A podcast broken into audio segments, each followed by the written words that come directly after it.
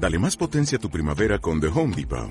Obtén una potencia similar a la de la gasolina para podar, recortar y soplar con el sistema OnePlus de 18 voltios de Ryobi desde solo 89 dólares. Potencia para podar un tercio de un acre con una carga.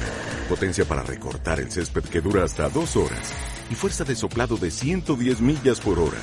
Todo con una batería intercambiable. Llévate el sistema inalámbrico OnePlus de 18 voltios de Ryobi. Solo en The Home Depot. Haces más. Logras más.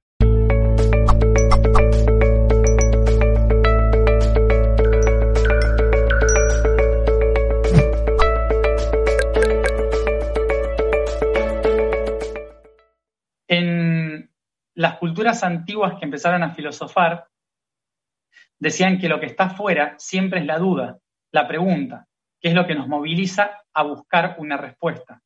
Pero siempre la respuesta está en el entendimiento, no está en el exterior, está en el entender lo que está fuera. Por lo tanto, la duda, la pregunta es lo que está afuera y la respuesta es lo que está dentro. Esto eh, llevó a entender de que nosotros estábamos constituidos constantemente a partir de respuestas que eran un mecanismo natural de nuestra historia que nos ha ido llevando a construir nuestra forma de ver el mundo, nuestra existencia, a partir de, eh, de proyecciones, de ideas, de imágenes que nos han ido dando respuestas de qué somos, quiénes somos. Entonces llega un momento en que en que los filósofos se dan cuenta de que es el mundo exterior el que nos construyó, pero soy yo, desde mi mundo interior, quien da forma al mundo exterior, quien le da sentido al mundo exterior. Por lo tanto, se empieza a hacer la pregunta, si lo de afuera es lo que me construye a mí, entonces la pregunta no es qué está afuera, la pregunta es quién soy. Y cuando me hago la pregunta quién soy, solo hay una respuesta a eso, que es yo soy. Entonces empieza la búsqueda filosófica del concepto del yo soy. Y ahí estamos entrando en las corrientes religiosas, no religiosas en ese momento, sino como eh, filosóficas, de ideas, de metafísica, que trataban de explicar que en realidad todo lo que existe es parte de un sentido que conforma un único ser que se llama yo soy. Y a ese concepto del yo soy le hemos puesto diferentes nombres. Le hemos puesto divinidad del agua, divinidad del aire, divinidad de la tierra, del fuego. Y a todos ellos juntos los llamamos Dios. ¿Y quién es Dios? se preguntaban. Y Dios decía, yo soy el que soy. Porque yo soy el agua, yo soy la tierra, yo soy el fuego, yo soy el aire.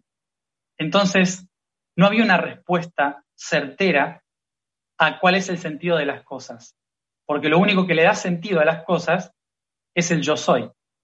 Es el concepto que ordena todo el caos externo en un sentido. Y esta visión que podemos tomar, que podemos entender de lo que es el yo soy, es el que ha eh, generado la búsqueda interior, el entendimiento de cómo funcionan las cosas en el mundo y el que ha movilizado las primeras corrientes, em, las primeras corrientes em, existenciales de, nuestro mundo, de nuestra forma de ser, y que nos han ido llevando a hacer un camino o diferentes caminos para tratar de encontrar ese yo soy. Nosotros hoy a todos esos caminos los llamamos religiones. Muchas de las religiones politeístas que existieron en la historia fueron las que intentaron analizar los diferentes aspectos del yo. Es decir, existe un yo soy, pero ese yo soy se hizo muchas preguntas.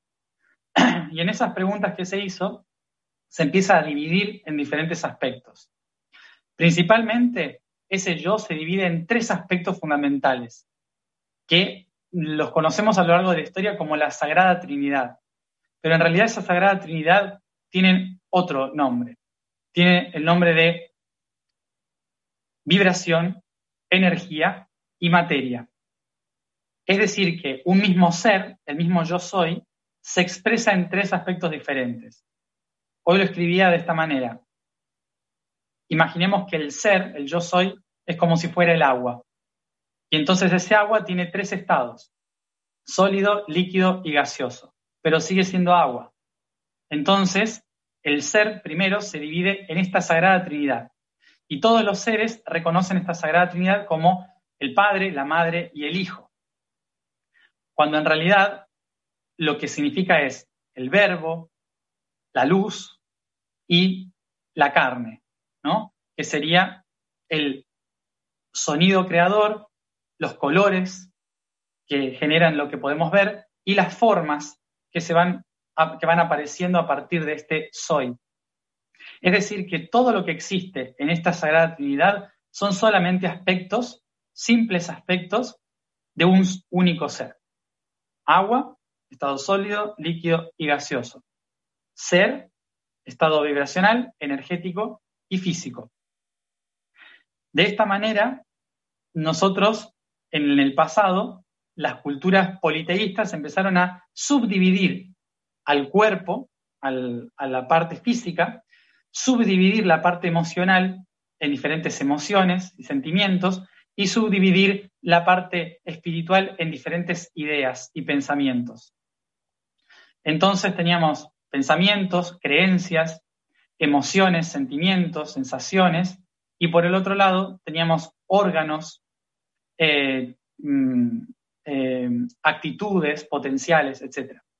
Entonces, ¿qué sucede? El politeísta lo que hace es tomar la idea de esa divinidad única y valora y honra a cada uno de esos aspectos del ser. Entonces luego llega el monoteísmo, que lo que va a hacer es decir, no, todos estos aspectos son parte de un mismo ser. Hay que honrar solamente a ese ser, no a sus diferentes partes. Entonces vuelve a unir todas las partes del ser y lo llama divinidad única, es el monoteísmo. A partir de esta idea, cuando es una única cosa, es mucho más difícil discernir qué es, porque nosotros estamos en, una, en un mundo físico que ha dividido las cosas, vivimos por polaridades, entonces es muy difícil ver la unidad. Necesitamos diseccionar las partes del experimento, entender cada una de las partes del proceso para poder comprender el todo en cierta forma, al unificar a el ser como uno solo, nuestro concepto eh, de lo que es el yo soy se perdió. Se perdió la intención del proceso, se perdió la intención de el llegar a conocer la divinidad y simplemente entender que es divina, pero no se sabe por qué.